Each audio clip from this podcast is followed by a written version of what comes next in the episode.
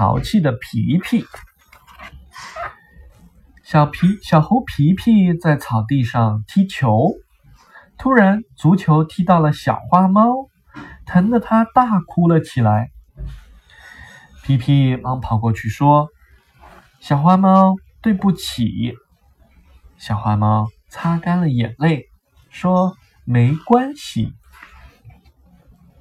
皮皮送走了小花猫，又踢起球来。突然，啪！足球把熊奶奶家的玻璃给打碎了。